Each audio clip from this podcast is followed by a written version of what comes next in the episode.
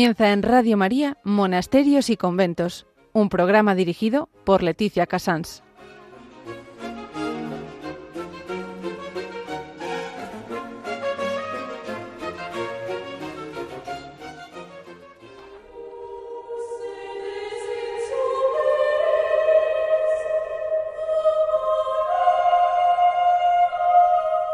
Buenos días a todos nuestros oyentes. Son las 11, las 10 en Canarias. Estamos en Radio María y comenzamos monasterios y conventos.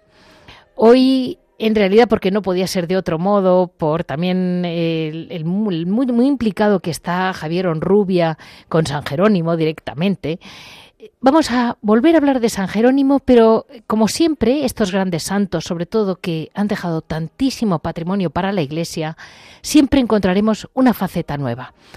En noticias vamos a, hoy a dar, pues en realidad ha sido hace unos días, pero que lo sepamos todos, que acaban de cumplirse los 100 años de la fundación de las Carmelitas Descalzas del Cerro de los Ángeles, por la Madre Maravillas. Eh, yo creo que para todos los madrileños es un motivo para ir a ganar este año jubilar que celebran las hermanas y que realmente mm, tiene, va a tener muchísimos eventos, pero merece la pena ir.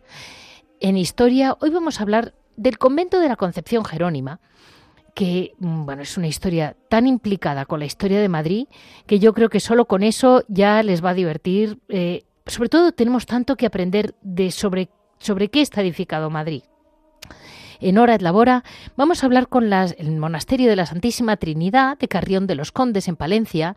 Son las carmelitas descalzas que, bueno, yo creo que tienen bastantes apurillos y yo creo que todo lo que podamos ayudar siempre viene bien. En Piedras Vivas, Javier Onrubia, hoy esperamos dejarle un ratito más para que nos comente más cosas sobre la vida jerónima. Este es el sumario de hoy, 18 de septiembre, eh, y espero que todos ustedes realmente hoy le cojamos como un poquito más de encanto a nuestro Madrid.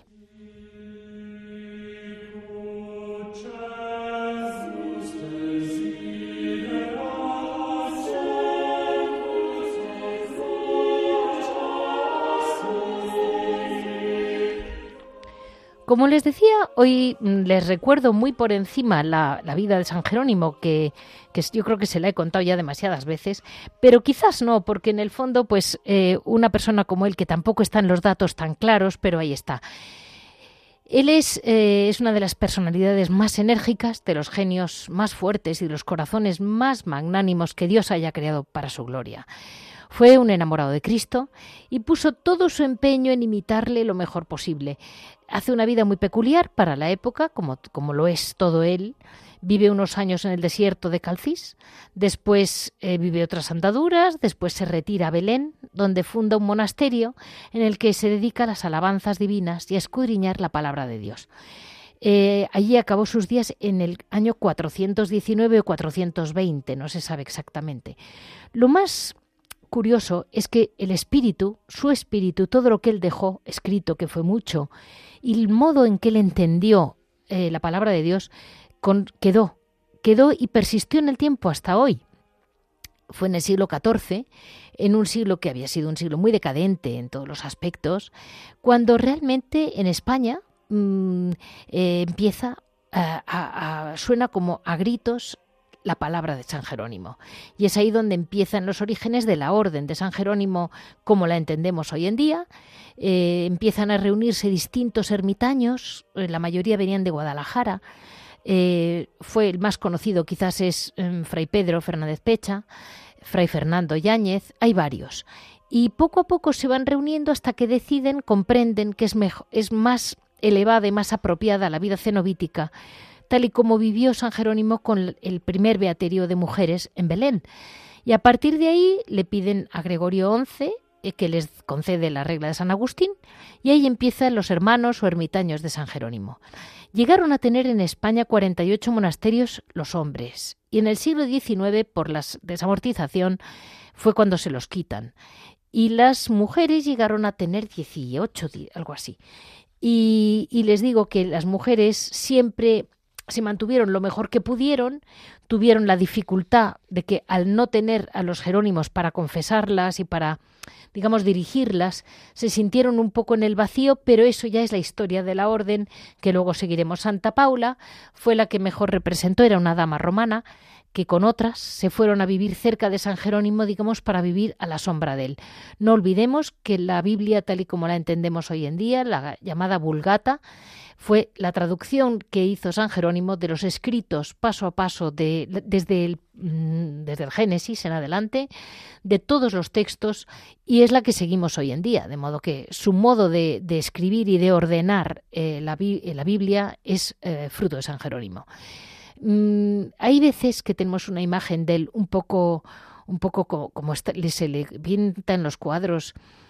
Eh, con un león en una cueva, tiene un origen un poco peculiar y lo relacionamos poco con la iglesia de nuestros días. Y les voy a leer una frase, un escrito muy bonito de él que queda escrito, no sé dónde estará, pero yo, ya lo encontré.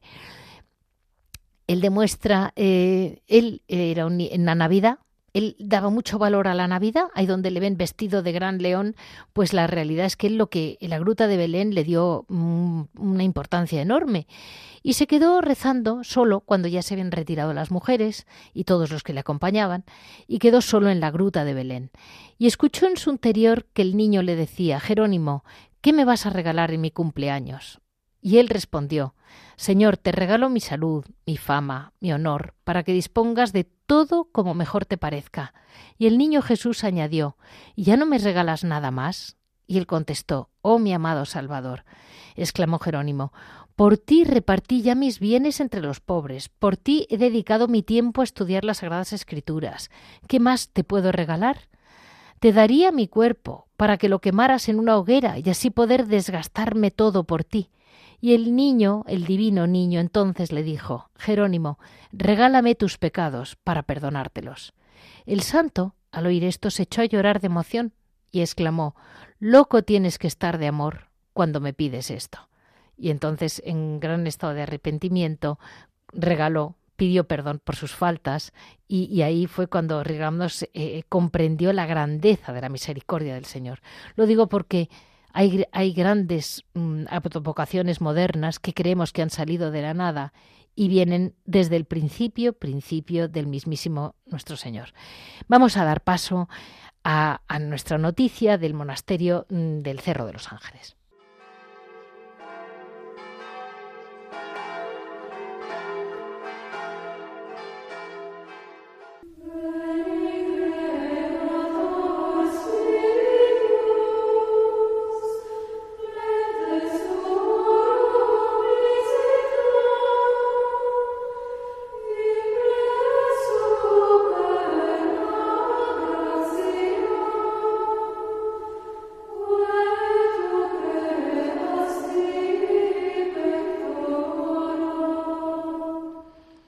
Como noticia, eh, como noticia de monasterio, la verdad es que este programa me ha quedado muy fundado en Madrid, pero es que la realidad es que también es importante saber cómo eh, las vocaciones, la oración, ha seguido la historia de Madrid.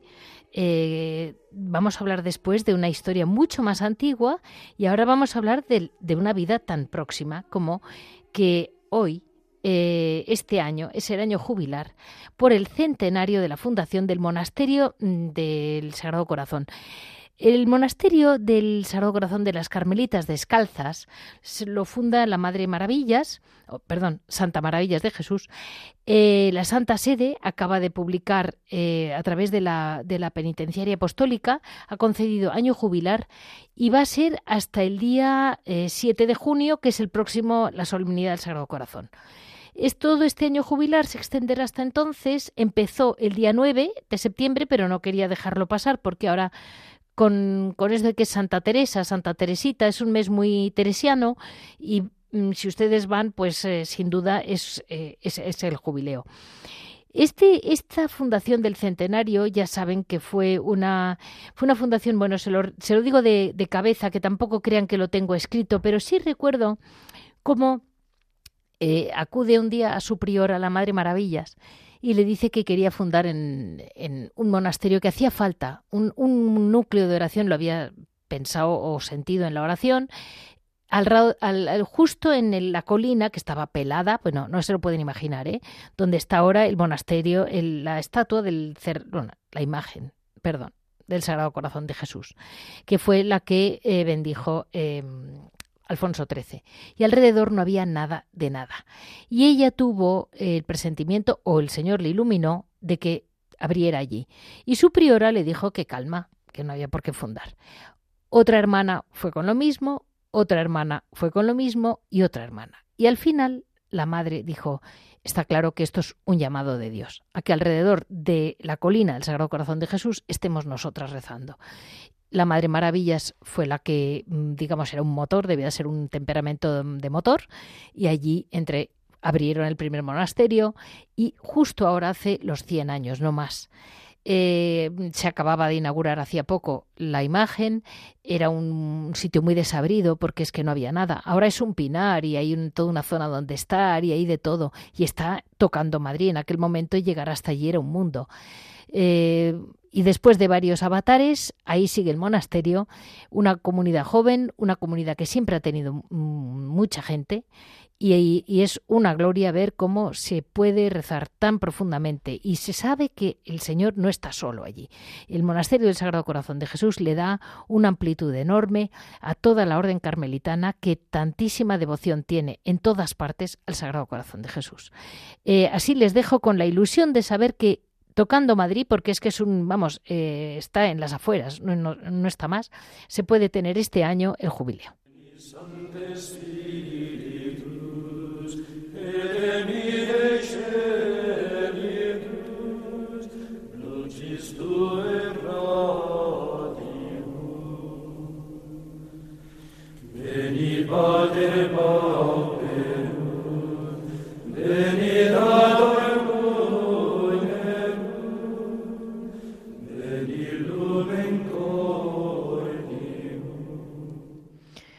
Como les comentaba, hoy vamos a hablar de la Orden de San Jerónimo, específicamente la rama femenina en, la historia. Ya les, les, comenté que a final del siglo XIV, cuando realmente había un, era una situación de una crisis tremenda, es cuando eh, ya tarde eh, los, los, eh, un grupo de ermitaños funda, refunda la Orden de San Jerónimo tal y como la entendemos hoy en día.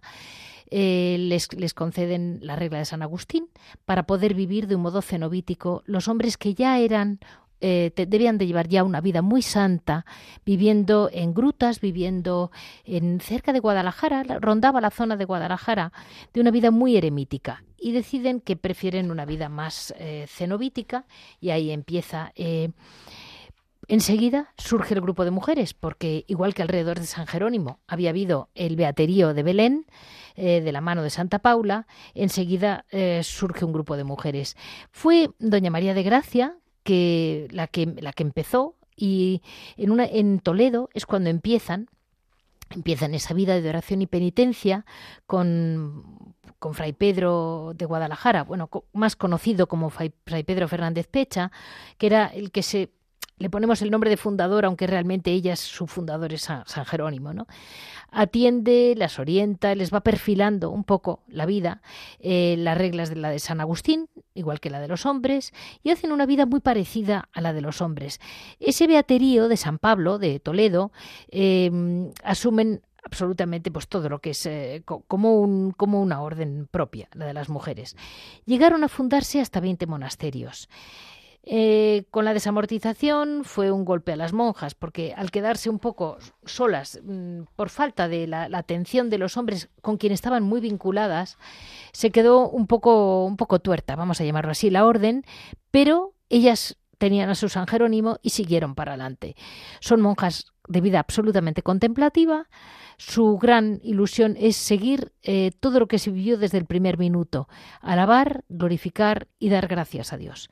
Eh, él es, una orden especialmente dedicada al estudio, porque como buenas hijas de San Jerónimo, eh, desde el principio siempre tuvieron más estudio de lo habitual para entonces. Sobre todo hay que pensar que en esta época es muy natural que todos sepamos leer y escribir, pero no era lo más común que las mujeres le metieran tiempo al estudio y a la lectura de la, de la sobre todo de la, la Biblia antigua, el Antiguo Testamento, es difícil de entender así. Eh, hay, que, hay que leerlo, como dicen ellas siempre, el oficio divino, la, la lección divina, que es ese saber leer y hacer lo propio, que era algo que defendió muchísimo San Jerónimo. Y ellas lo hacen, claro. Viven, viven una vida muy solitaria, las monjas rezan el oficio divino, eh, siguen a San Jerónimo y a Santa Paula eh, la lección divina para ellas es muy, muy clave, eso es muy específico de ellas, de siempre, que forma parte de... Hoy en día a lo mejor lo hacen muchos monasterios, pero eh, quienes lo llevan en sus venas son ellas.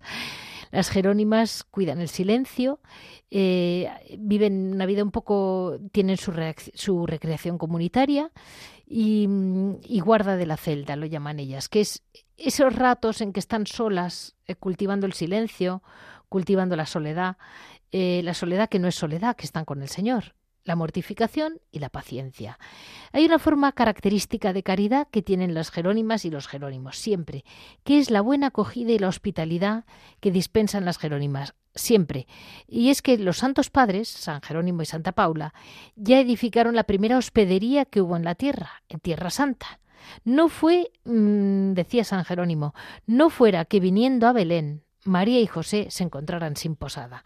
Y así es como eh, se han rehabilitado muchas eh, hospederías, hay muchos monasterios jerónimos que tienen hospedería, es muy llamativo que recuerdo aún cuando les comentaba cómo fue la hospedería de Nuestra Señora, la Virgen de, de Guadalupe, la hospedería de Guadalupe de los Jerónimos fue impresionante. Y incluso hoy, en la medida en que pueden, siempre acogen que no pueden acoger más, pues será que no pueden. Así como se lo digo, con la crudez de esta época, que, que, a veces lo que te faltan son brazos, lo que te falta es gente joven para poder seguir adelante con el ideal. Pero la regla en sí dice eso. Hoy tenemos la gran oportunidad de hablar con un monasterio que, en mi opinión, está muy vinculado, mi opinión no, está muy, muy vinculado a la historia de Madrid y nos hace quitar em, lo que puede ser una tergiversación de la historia de nuestra propia, de, la capital de España, Madrid, que tantísimo, tantísimo ha hecho por la Iglesia Católica y por el bien de la vida contemplativa, porque hay muchísimos monasterios contemplativos en Madrid. Vamos a hablar con la Madre María, que mm, tiene el detalle de estar con nosotros hoy, que eh, les aseguro que estoy incordiando su vida, ya lo saben ustedes, y ella me va, vamos a empezar por un poco el carisma Jerónimo. Muy buenos días, Madre María. Buenos días. Muchísimas gracias por estar con nosotros, lo primero. Y todavía no sabemos ni siquiera en qué comunidad estamos. Estamos en una comunidad, vamos a decir, de Madrid histórica. Vamos a seguir adelante y ya verá cómo vamos entrando. Madre, ¿qué valor tiene para ustedes eh, la lección divina?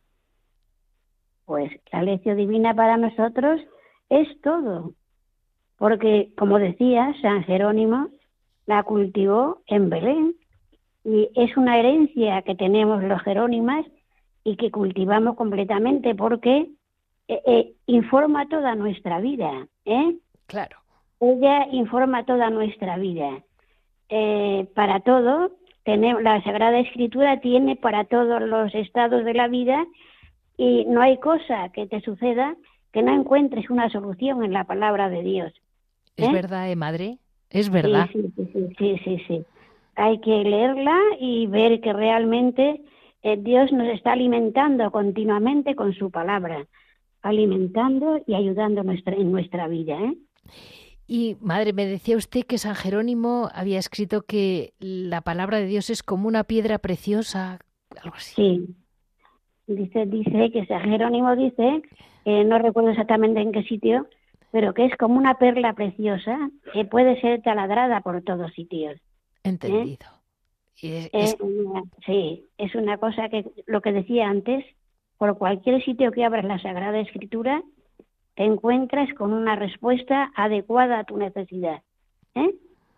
Es que curioso, ¿eh, madre, porque es que realmente, ¿cómo nos cuesta hacer nuestra, o sea, hacer como parte de tu necesidad de ese momento, como usted está diciendo, la palabra de Dios?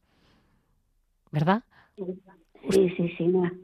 Pues eso es cierto, ¿eh? ya lo podemos experimentar continuamente. Y madre, las, las Jerónimas también le han dado mucha importancia a la liturgia. Claro, por supuesto. ¿eh? La liturgia es la vida de nuestra vida, diríamos. Sí. Nosotras en la iglesia estamos, como diría yo, como comisionadas por la iglesia. ¿eh? sí, sí.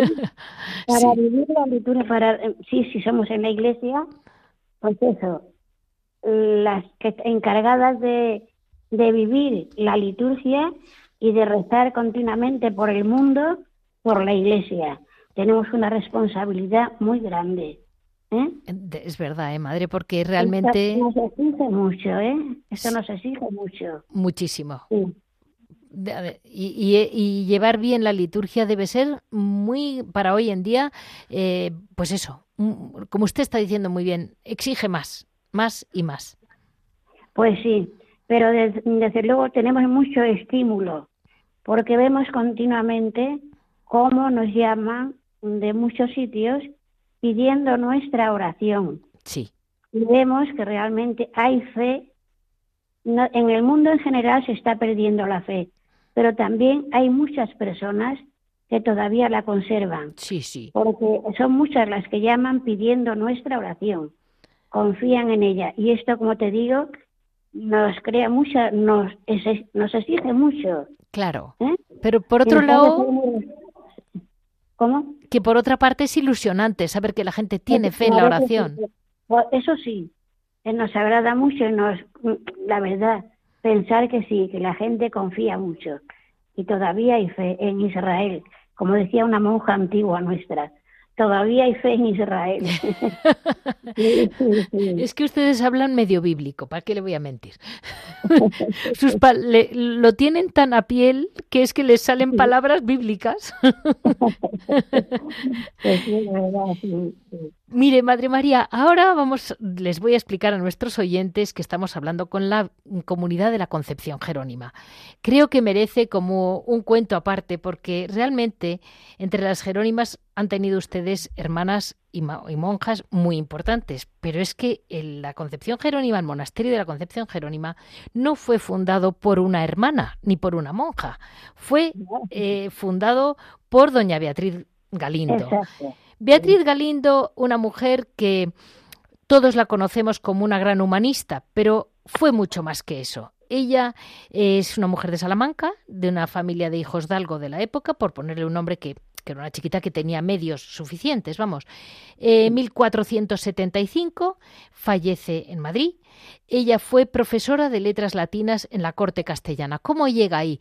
Pues por lo visto fue una niña muy brillante y ya, ya en Salamanca, en un ambiente universitario, eh, la fichan, entre comillas, y dicen, está para monja, porque la que era un poco lista, con perdón, para monja. Y ya hablaba, por lo que he leído, hablaba y no solo traducía perfectamente las lenguas clásicas, sino que sabía expresarse hablando en latín. Y eso es lo que le da el mote o el seudónimo de la latina. Sí, sí. Eh, eso en aquel momento parece que no, pero era una cosa muy importante. Y entonces la reina Isabel, la católica, que no había nacido para ser reina, porque en aquel momento era rey su hermano, eh, no, estaba no la habían preparado como desde niña para ser una reina. Y cuando llega a la corona le falta el latín, porque claro, el latín era el idioma clave para un nivel cultural, para un nivel humanista, estamos hablando del gran salto al humanismo y todo, y, y, y, y para hablar con la iglesia, porque todo era en latín. Y entonces ella eh, llama a esta chica, llama, pregunta por ella a ver si alguien le puede enseñar.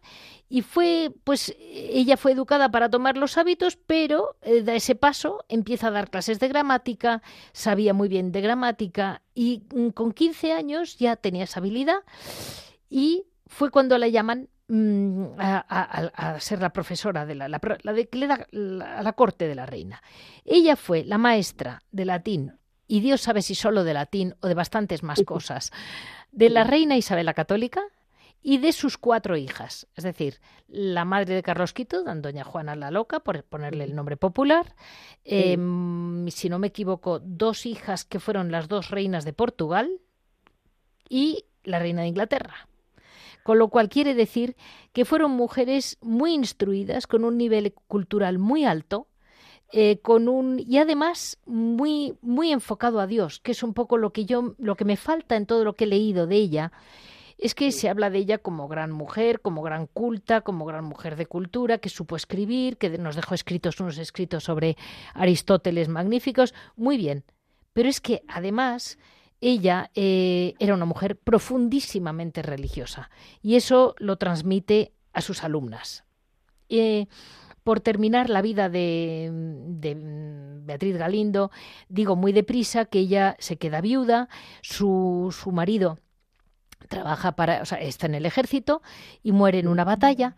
Ella se queda viuda joven, pero eh, sigue adelante gestionando todo lo, que los reyes, más que dinero que parece, por lo que he visto distintos libros, no es que le pagaran ni como una camarera ni como una sirvienta, sino que le debían de dar un... No está claro como que la tenían, estaba ahí. Y, y, entre otras cosas le dieron muchos bienes, y de los muchos bienes que le dieron, ella los supo perfectamente gestionar. Esto también le doy un poco un repaso a todos los que piensen que en la Iglesia no valoramos a la mujer. La mujer la valoramos muchísimo. Y entonces ella, que supo muy bien cuál era su papel, fue la gran profesora de, de Margarita de Austria, la estoy viendo aquí, cómo, cómo aprendieron tantísimo de esta mujer. Y ella se retiró muy discretamente cuando muere Isabel la Católica, hace una vida muy discreta, pero nunca dejaron de ir a verla. Y hay incluso datos en que consta que fue a verla Carlos V, el nieto, porque fue a verla eh, para pedirle consejos. Semi, me interpreto que políticos, religiosos y por su gran conocimiento y gran confianza con los rey, que los reyes habían tenido en ella. Hay que pensar que esta mujer vivió la gran expansión de América, vivió eh, con varios reyes, porque ella nace con Enrique IV, pero sigue con Isabel la Católica, sigue con mm, Fernando, Carlos V, eh, y llegó a conocer a Felipe II. Es una mujer fascinante, pero quizás eh, un verso que queda escrito, que la verdad me parece que es Lope de Vega quien escribe este verso, que a mí me parece que es el que mejor la define, que dice, como aquella latina que apenas nuestra vista determina, si fue mujer inteligente pura, docta con hermosura y santa en lo difícil de la corte, mas ¿quién no hará quien tiene a Dios por norte? Así de simple, así de simple. Y ella funda el tenía una gran devoción a la Inmaculada Concepción, funda un monasterio, a su marido se llamaba Francisco, a la Concepción franciscana, pero ella conoce a un Jerónimo, me contaba usted, y entonces funda la Concepción Jerónima. Y dígame usted, madre, ¿qué le revolcó? ¿Qué fue lo que una mujer tan culta, tan grande, pudo revolcarle de los Jerónimos? Pues bueno, ella fue la traía la vida de los Jerónimos, ¿no? Claro. Y se decidió por fundar un monasterio, que es nuestro monasterio. Sí. como has dicho, con la advocación de la Concepción Jerónima, ¿eh? Sí. Nuestra Señora. Eh, desde su aprobación en 1509 permanece la comunidad en dicho monasterio. ¿eh? que es fantástico. Sí y confirmó la, la erección y aprobación su santidad Pablo III. Sí. El 28 de enero de 1540. ¿eh? perfecto. Eh, entonces, cuando de Toledo, procedente de Toledo, del monasterio de San Pablo, es cuando vienen en calidad de fundadoras dos monjas virtuosísimas, María del Sepulcro y su sobrina Catalina de San Juan. Sí esta última joven de 11 años. ¿eh? Qué barbaridad, ¿eh? Y, ya la mandan allí, ¿eh? Como dejan buena mar en buena marcha la comunidad, se vuelven con su tía al monasterio de origen, sí. donde fue priora esta joven de 11 años, entonces lo fue priora y maestra de novicias muchos años. ¿eh? Qué, eh, y fue y hay una cosa, las jerónimas como los como los cartujos, si no me equivoco, como que no no no tienen mucha tendencia a beatificar. No, ha habido mucha tendencia a beatificar, efectivamente, sí. Y hay santos, santos en la orden. Sí que los hay, sí. Pero no, sí, no ha habido, no. Como como San Bruno, ¿no? Como como la cartuja, que tampoco. También renunciaban a la gloria de los altares, decían ellos. No es lo más importante, es mejor serlo que aparecer, aunque todo es bueno, Sí, aunque todo es bueno para ejemplo de los demás. Pero sí, eso fue una nota característica de la orden. ¿eh? sí. Sí. Eh, bueno, pues según el padre Sigüenza, eh, también doña Beatriz fue una de las primeras religiosas de nuestro monasterio, fundado por ella, ¿no? Sí, Eh, que por su quebrantada salud dicen que tuvieron que dispensarla de algunos rigores de la regla. vale. Ella entró, pero tuvieron que dispensarla de algunos rigores de la regla. Entendido. Y el, eh, vamos a decir que la Concepción Jerónima estaba en la carretera de Toledo, que ahora es la calle Toledo, Sí. eh, que aún queda la, la puerta, la- digamos, la puerta principal, Sí. hubo que destruirla en el siglo XIX, pero porque el, Sí. porque el edificio se caía, porque sus herederos, los herederos de las familias que venían de, de- de los hijos de Santa Beatriz, perdón, de Beatriz, de, de Beatriz Galindo, em, ellos no pudieron, o sea, intentaron salvar, eh, ella fundó el hospital y los dos Sí. monasterios, pero no pudieron salvarlo. Eh, está en la- estaba en la calle Toledo, si no me equivoco, o en la calle Concepción Jerónima. Sí, sí, sí, sí, sí. Y el, hospital se llamaba el Hospital de la Santa Cruz. Y todo esto es el barrio de la Latina, que el nombre lo lleva por ella, que Por ella, vivió allí. Y bueno, y el motivo de salir de ese monasterio, de tener que dejar el monasterio, fue que trazaron una calle, la, la de Duque de Rivas, Sí. justamente por donde estaba el monasterio. Ah, qué bien. Justo. Entonces es cuando tuvieron que salir de allí y venir a la calle de Lista 29, Entendido. a Madrid, sí. Que para que lo sepan nuestros oyentes más modernos, Lista 29 es actualmente el edificio Beatriz, que se llama Beatriz por Beatriz Galindo, y está en la esquina con. Velázquez. Exacto, Ortega y Gasset ahora, ¿no? Exacto. Sí, muy bien, eso sí. Pues ahí mm, vino la comunidad desde la primera fundación. Y, Y claro, luego ya Madrid crece, ¿no? sí, desde luego. Sí, crece. Y al verse rodeado de tantas de nuevas edificaciones, la comunidad sigue siendo peregrina y busca el retiro y la soledad Sí, en las inmediaciones del Pardo, entendido. que será la finca de Viñuelas, propiedad de los duques del Infantado, donde se edifica el nuevo nido. Sí, Aquí sí. nuestra querida madre Cristina, tu tía, podrá recordar su alegre infancia y su juventud. sí, sí, desde luego. claro que sí. Y entonces se edifica un monasterio amplio, con miras a acoger la casa de formación, que actualmente se encontraba en Sevilla. ¿eh? Sí. Sí. Y lo- bueno, no si me, no sé si me adelanto a lo que tú No, quieres. no, y siguen ustedes para adelante porque, mm, bueno, pues por Sí. falta de vocaciones, ¿verdad, madre? Aquello Sí, más, no ha sí, salido. más pronto, lo que te digo, más pronto comienzan a fallar las vocaciones. Sí, y la casa de formación se cierra. sí, ¿eh? Una casa de formación recién, prácticamente recién construida, hubo que cerrarla. sí, Entonces se impone la necesidad de un edificio más adecuado y menos costoso de mantener. claro. ¿eh? ¿Dónde hay que edificarlo? Pues sin duda no encontraremos sitio más sano y mejor. Y aquí, a pocos metros de este monasterio, en la misma finca se edifica el cuarto monasterio. ¿Eh? Lo que usted Ahora mismo- llamaba el goloso 2 o el goloso... Eh, Exacto, el segundo goloso. Nosotras vulgarmente decimos el segundo goloso. ¿Eh? Sí. Es el 24 de junio de 1967 cuando la comunidad se traslada a su cuarta morada. ¿eh? Sí, es, es impresionante, ¿eh, madre, porque realmente Sí. siempre, siempre han tenido ustedes una monja que les ha sacado adelante. Eh, siempre tienen la oración que las va, las va como, como la barquita de Noé, va saliendo. Va saliendo así. Pero bueno, el espíritu de San Jerónimo sigue imperando en la orden. Exacto, ¿eh? sin duda. Y de todas formas, la comunidad sigue con el espíritu de San Jerónimo, eh, que es la oración coral y privada, el trabajo manual y el estudio de las Sagradas Escrituras, primordialmente. ¿eh? Sí, Sí. Esa es la ocupación de las monjas.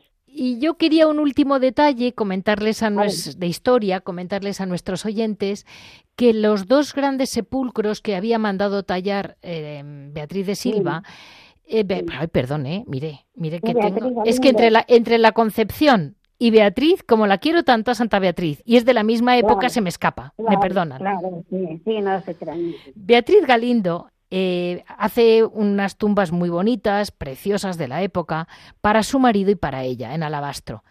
Y mm, ella, cuando ya, según he, leído escrito incluso por mi sobrina, un poco así, ella lo que debió de cambiar de opinión, al vivir una vida jerónima más austera, debió de cambiar de opinión y debió de decir, no, yo quiero morir como un enfermo, como una monja. Eh, yo quiero que me entierren en el coro sin pompa, por ponerle un nombre y fue enterrada en el coro y luego costó mucho encontrarla, pero la encontraron y estaba incorrupta y ahí está, envuelta en sedas, estaba está toda la descripción, está perfectamente escrita de, de, del traslado a lista. Sí, sí. Y, Yo la vi al trasladarnos, tuve la ocasión de verla, sí. Fíjese, madre, qué impresión, ¿no? Sí, sí. Pues estaba totalmente entera, ¿eh?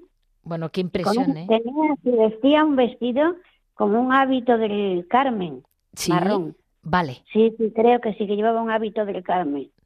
¿Eh? O, sea que usted la ha llegado a ver, o sea que vamos, usted, usted ha visto la cuna del barrio de la Latina, eh, su casa era el teatro de la Latina, eh, vamos, la, la, la, que realmente lo dio todo por ustedes, por la calle, la verdad, es una honra para Madrid tener personas así.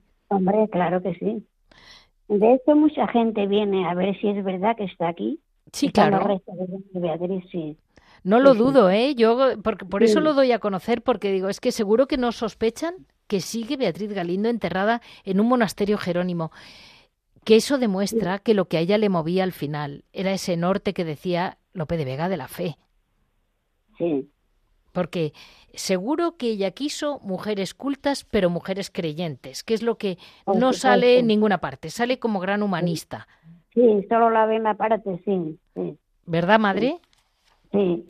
Ella que falleció el 23 de noviembre sí. de 1535 y fue sepultada según su voluntad en el coro bajo de la Concepción Jerónima, como decías antes. Sí, y... ahí pues, eh, pero ella, en todos los traslados que hemos tenido, ella ha venido con nosotras como ella quería. Ella lo que quiere es estar con ustedes. Y ella está aquí con sus restos, ¿eh? que custodiamos con mucho cariño, ¿eh? Aquí los tenemos con nosotras. Ahí demuestra usted lo que la última parte de este programa siempre se llama piedras vivas. Ustedes son las piedras vivas con las que quería vivir o, descansar Beatriz Galindo. Muchísimas gracias, Madre María. Eh, sabemos que están en el Golosos. Muchísimas gracias por su oración, por su presencia en este Madrid que tanta oración necesita. Y contamos con que ustedes guardan a Beatriz Galindo. Pues Parte de la historia de Madrid está en sus manos. Yo te doy las gracias ¿eh? por esta atención y me alegro mucho. Y nada más, un abrazo y muchas gracias por todo. A usted.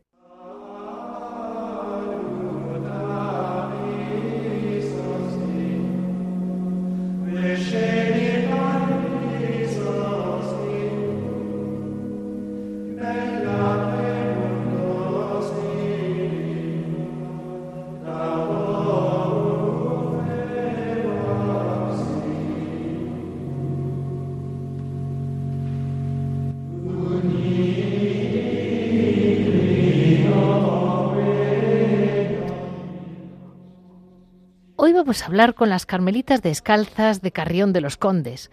Es un pueblo conocido en la comarca, pero que sepamos todos que está en Palencia, eh, cerca, de, cerca de un camino de paso, pero no dentro del pueblo. Y realmente yo creo que las madres carmelitas eh, acaban de abrir hace poco muy valientemente un obrador, hace unos pocos años, y yo creo que necesitan un poco del apoyo de todos, especialmente de los que vamos viajando eh, en dirección a Burgos, en dirección al norte, que pasemos por allí. Muy buenos días, Madre Lourdes. Buenos días, ¿cómo está? Muchas gracias por estar con nosotros. Y yo le quería decir, usted me comentaba el otro día que abrieron el, obrador pues con toda la esperanza, ¿no? La ilusión de poder eh, tener un poco de apoyo para el monasterio. Pues sí, sí, sí, pues esa ha sido la idea, esto, pues mm, sobre todo, pues como le comentaba, que era para poder, para nuestra subsistencia y pues y también para tener el apoyo para poder pagar la seguridad social, pues que, que son muchos, muchos gastos, porque somos una comunidad joven de nueve hermanas jóvenes, pues sí. Eh, sí, que requiere mucho, muchos gastos, pero bueno, gracias a Dios, pues mm, hemos podido poner el obrador, pues hace cinco o seis años, y pues nos, gracias a nos va bien, nos va bien y estamos muy contentas y dando gracias al Señor pues con este trabajo que Él ha permitido que pongamos y, y, de verdad pues nos está yendo bien y los dulces un poquito cada vez mejor, que también la gente pues lo agradece. ¿Y qué dulces venden, madre? Eh, nosotros tenemos, tenemos las magdalenas bizcochadas. Sí. Eh, los, bueno, también por encargo tenemos empanadas de bonito y de carne y, sí. y lo más típico, lo, lo más así es la, los canutillos con crema. Y esos los están vendiendo porque en Castilla Y lo vendemos, sí, la gente les gusta mucho y como es no se puede mandar por paquete porque son productos perecederos que no se puede. Claro. Pero sí hay pastas ah, las pastas estas secas que son pues pastas caseras, las delicias de Teresa que son con los alfajores allá de América que vale. nosotros hemos bautizado con delicias de Teresa. Ah, muy buena idea. gusta mucho a la gente y bueno, tenemos las pastas del Carmen bueno, le hemos puesto casi nombres carmelitanos, ¿no? Las, unas pastas de San José, eh, pues así un poco, y también las mm, bizcochos de San Zoilo, que también, pues como es el patrono de San, del, de aquí de Carrión, pues también le hemos dedicado una, unos dulces. ¿Y cómo es, el, cómo es el dulce de San Zoilo? Cuénteme. Esto es un bizcochito, es un bizcocho eh, muy, muy rico y, y bañado con chocolate. Y bien. la gente les gusta, sí, sí, sí. Sí, sí, sí, tiene un es muy suave, muy ligero, y pero no es tampoco un dulzor tan fuerte de, de, es suave. Sí. Pues, pues yo les quería decir también a nuestros oyentes que si tienen suerte, ellas hacen lo posible por mantener su huerta, cosa que es un trabajo durísimo hoy en día. Y aunque esto no lo debía decir en la radio para que no se le acumule mañana una cola, sepan que cuando les queda, que ya no les da, no les da la vida para además mantener bien la huerta, pero tienen una huerta y tienen unos productos que podríamos llamar econo más más. Y madre, dígame usted, el trabajo en el obrador, cuando se hace por Dios, ¿cambia? Eh, cuando se hace por... Por Dios. Ah, ¿Cómo lo hacen ustedes? Tiene mucho, da mucho sentido, claro que sí, que lo hacemos todo por el Señor, ¿no? Todo por amor y también pues con una por a ver que lo, hacemos por el Señor todo y, y así pues lo hacemos todo muy muy dulce, muy, muy buenos, ¿no? Y tratamos de que las cosas salgan bien y, y los y la verdad pues bueno también pues bueno por otra la parte que nos también nos beneficiamos la parte material no claro. Pero sobre todo ese por el señor todo por él porque lo, estamos aquí por él y para él. Y todo esto pues es mm, como pobres que tenemos que trabajar. Y tenemos el voto de pobreza y, y tenemos que trabajar como uno más sí. Y, eso pues también nos satisface mucho porque mm, podemos mm, de, hacer frente a todos estos gastos que tenemos en casa, pues con el sudor en nuestra frente y, trabajar, Y madre, usted me decía el otro día una, una, entre las cosas que le oí, una que hoy en día yo creo que es muy importante. Trabajar, vamos a decir que tienen que trabajar, vamos a llamarlo así, para subsistir adelante. Perfecto. Sí, Pero es que se trabaja igual trabajando bien que trabajando mal. Y ustedes me, usted me decía, es muy importante intentar cada día hacerlo bien hacerlo bien y todo por amor al Señor. Eh, todo lo, ofrecemos, ¿no? Desde el primer momento del trabajo se ofrece al Señor el trabajo, ¿no? Se ofrece, hacemos un ofrecimiento de nuestro trabajo, ¿no? De, de cada día. Pero cuando vamos al obrador también lo mismo, siempre empezamos con una señal de la cruz, ¿no? ofrecerle al Señor el trabajo que vamos a realizar.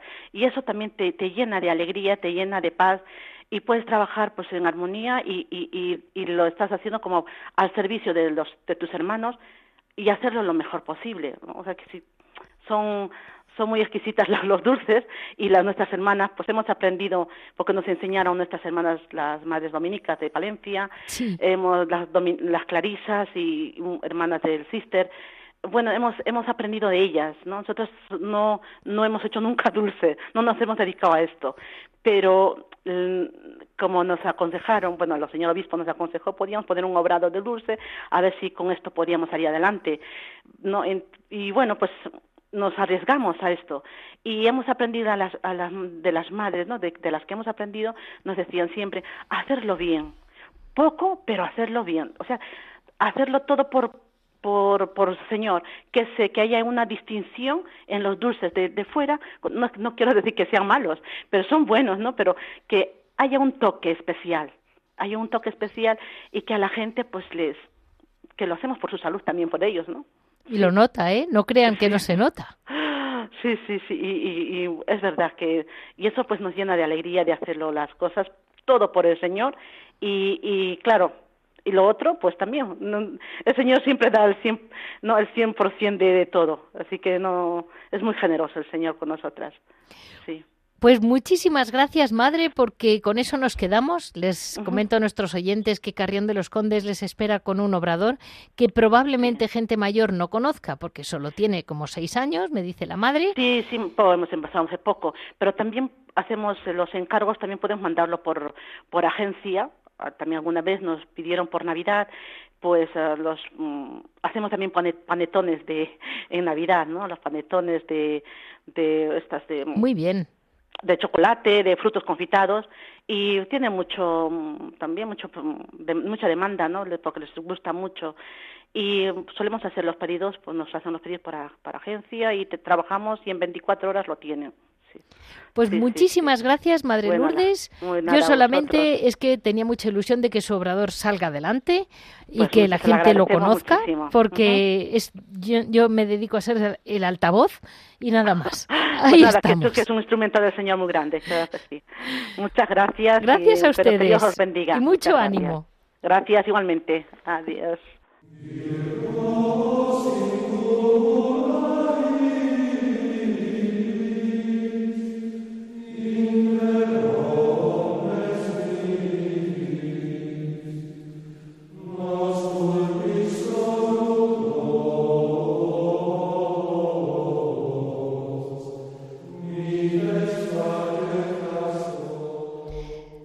Buenos días, Javier. Estamos en Piedras Vivas, que se nos ha quedado un poco corto, pero es que era sobre Jerónimas. No, nos lo perdonarás. Por supuesto, buenos días, Leticia. sí, sí, claro que no hay nada que perdonar. Eh, Javier, realmente hoy en día, tú que conoces el Parral mejor que nadie, eh, ¿qué tal está de Jerónimos? ¿Qué tal están? ¿Siguen manteniendo la vida jerónima? Porque es emocionante oírlas a ellas. Bueno, vamos a ver. Eh, la vida de los monjes jerónimos en el Parral, yo creo que es uno de los mayores ejemplos que he conocido yo a lo largo de mis muchos años y de mis muchas visitas a monasterios de fidelidad absoluta a lo que es el espíritu de la Orden de San Jerónimo y de la obra de San Jerónimo. Es conmovedor. Eh, yo siempre he dicho que en la vida contemplativa y en la vida monástica y en la situación actual que vivimos, siempre lo mejor es ir con la verdad por delante. Entonces, en el monasterio de Santa María del Parral quedan seis monjes, los seis únicos jerónimos que hay en el mundo, eh, cuatro de ellos bastante mayores. Sí. Pero de una, de un, yo me, fíjate que me, cuesta hablar porque me emociono, porque yo que suelo ir con bastante frecuencia, eh, el, verles llegar mayores, eh, con el andador, con las muletas, eh, al coro, no perderse normalmente ninguna de las horas del coro, no perderse la Eucaristía, seguir cantando como los ángeles. O sea que yo pocos monjes he oído cantar también y verles con esa mirada que transparentan pues un no sé qué que es inexplicable, ¿no? Cómo te hablan con una naturalidad pasmosa, yo llevo 60 años en el monasterio, pues yo llevo 57. ¿Te acuerdas cuando entré yo? Sí, sí, claro, si te vi llegar con tu maleta de cartón atada con una cuerda. Entonces todo eso actualmente eh, tiene, tiene un valor para mí increíble, pues porque ellos cuando hay mucha gente de esta que, que está siempre insistiendo con el tema de las vocaciones, pero en un sentido, digámosle, negativo, o sea, decir, pues mira, voy a reforzar mis sacrificios, mi oración, mis esfuerzos para que haya vocaciones. No, sino esta gente que va de visita, ay, qué pena, qué mayores son ustedes, ya quedan muy poquitos, ¿no? Y, y ellos son conscientes, claro, como no se van a dar, como no se van a dar cuenta, eh, siempre que pasas para ir al refectorio, pasas por el cementerio porque los monjes están enterrados en el claustro. Y entonces, cada vez eh, que pasas por allí, te acuerdas de los monjes y casi todos los monjes que hay ahí ahora en el parral conocen a los que están allí enterrados. Entonces han visto cómo iban muriendo poco a poco, ¿no? Y ellos siempre te dicen una cosa que para mí tiene un valor cuando hay gente que dice, ay, y si se acaba la orden de San Jerónimo en, en la rama masculina, si se mueren los monjes, ¿para qué ha servido esto? Y ellos te dicen una cosa que te quedas, dice, pues la orden de San Jerónimo ha servido para que yo me haga santo. Entonces, claro, ¿cómo, claro, ¿cómo desde fuera nosotros decimos, ay, qué pena, qué pocos monjes hay, qué mayores? Y ellos te dicen, pues mira, este es el instrumento que me ha puesto en mis manos Dios para que yo me haga santo. Para eso ha servido la orden. ¿Te parece poco? Entonces ya todo el criterio mundano de ay, qué pena, ay, que no sé qué, si tienes una cierta sensibilidad espiritual, estalla, desaparece, desaparece, ¿no? Entonces, pues bueno, pues quedan seis monjes, eh, hay, hay, hay jóvenes que van a hacer la, la experiencia y no tan jóvenes, y luego, pues sí, hay gente también ya que ocurre mucho, gente ya de una cierta edad, que entonces, pues bueno, pues quieren acabar sus días en un monasterio, pero claro, muchas veces son más una carga para la comunidad que una vocación, claro. ¿no? Porque claro, ya con más de 60 o incluso 65 años es difícil acostumbrarse a las comidas, a los horarios, ¿no? Entonces, de eso se da, es muy, es muy habitual que haya muchos monasterios que tienen que decir, ¿no? Con toda la razón del mundo, pero bueno, mire, es que usted a esa edad ya no puede entrar. Este sentido, la vocación, pues, ¿qué se le va a hacer? Pero es que eh, si es una carga para la comunidad, pues no puede entrar aquí. Aquí se, vive se viene a vivir la vocación y una entrega a Dios. Si lo que viene es para que le cuidemos, pues hombre, estamos nosotros para que nos cuide, no para cuidar a nadie, ¿no? Porque a mí lo que me, lo que me llama todavía la atención es el sentido del humor y cómo asumen con naturalidad lo que la circunstancia de ellos, ¿no? O sea, a mí eso me parece muy importante, ¿no? Porque nosotros lo vemos un poco como desde el punto de vista dramático, ¿no? Y decir, bueno, pues es que qué pena hay en tal monasterio, cerrado, ahí quedan cuatro hermanas muy mayores, no hay ahí un hermano que ya tiene 100 años. Bueno, pero eso, eso es una bendición y como digo yo, que a esa hermana mayor o a ese hermano mayor ¿eh? le quiten sus años de entrega al Señor, de oración, de sacrificio, porque cuando vemos un monje, una monja mayor, tenemos que darnos cuenta de lo que tiene detrás. Sí, sí, sí, desde luego. Eh, eso, claro, es que es que cuando oyes, uy, yo llevo aquí 60 años ya en el monasterio y parece que entré ayer. Y vamos, si volviese otra vez a vivir, volvería a entrar aquí, ¿no? Te quedas, o sea, que es que te quedas sin argumentos, te quedas sin palabras, porque eso es el, eso es el fondo de la vocación, ¿no? Sí, totalmente. Claro, eh, mm, yo estoy una semana o, diez días lo que lo que puedo estar y entonces dices joder cómo cunde esto no cómo cunde es que no te va tiempo no te aburres pues dices joder 60 años sí. lo que debe lo que debe lo que debe dar no entonces esa fidelidad es el mejor ejemplo, ¿no? Yo muchas veces hay gente que dice, bueno, es que he ido a tal monasterio y las monjas son muy mayores, yo no sé si entrar ahí, o, o este otro monasterio que hay unos monjes muy mayores, ¿no? Y yo siempre digo, jo, pues ahí la verdad es que se tiene la suerte de que tienes la posibilidad de convivir con personas que solamente con una mirada o con su silencio te van a edificar más que muchos libros que leas. Pues así, así nos quedamos, Javier, porque realmente ha sido un programa que nos hemos extendido un poco con las Jerónimas del Goloso, porque era muy interesante toda la historia de cara a, la base tan sólida, cultural y religiosa, sobre todo, que tiene, eh, pues eso, la influencia que tuvo el desarrollo de Madrid. Y bueno, ahí nos quedamos, pero no te preocupes porque eh, te seguiré, en este otoño tengo yo planes para poderte seguir exprimiendo el limón de tus conocimientos de la vida, de los monjes, de la vida eh, por dentro, de cómo, cómo están hoy los monjes viviendo en los monasterios.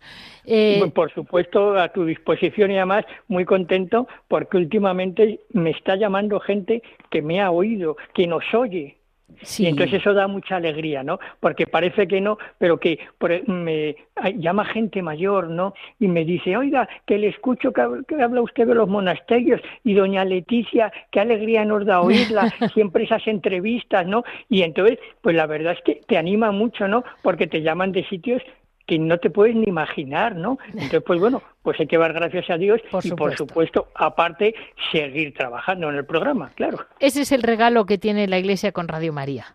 Eso sin duda. Efectivamente, efectivamente. Que tiene un programa para cada duda y para cada situación. Sí, es verdad. y una gente que vamos. Bueno, pues este ha sido el programa de hoy, lunes 18 de septiembre. Ya saben que para cualquier comentario, cualquier duda, pueden comunicarnos en monasterios y conventos Monasterios y conventos Si desean oír los programas, los tienen en la página www.radiomaria.es en el apartado de los podcasts, como monasterios y conventos. Muchas gracias a todos y nos vemos dentro de 15 días.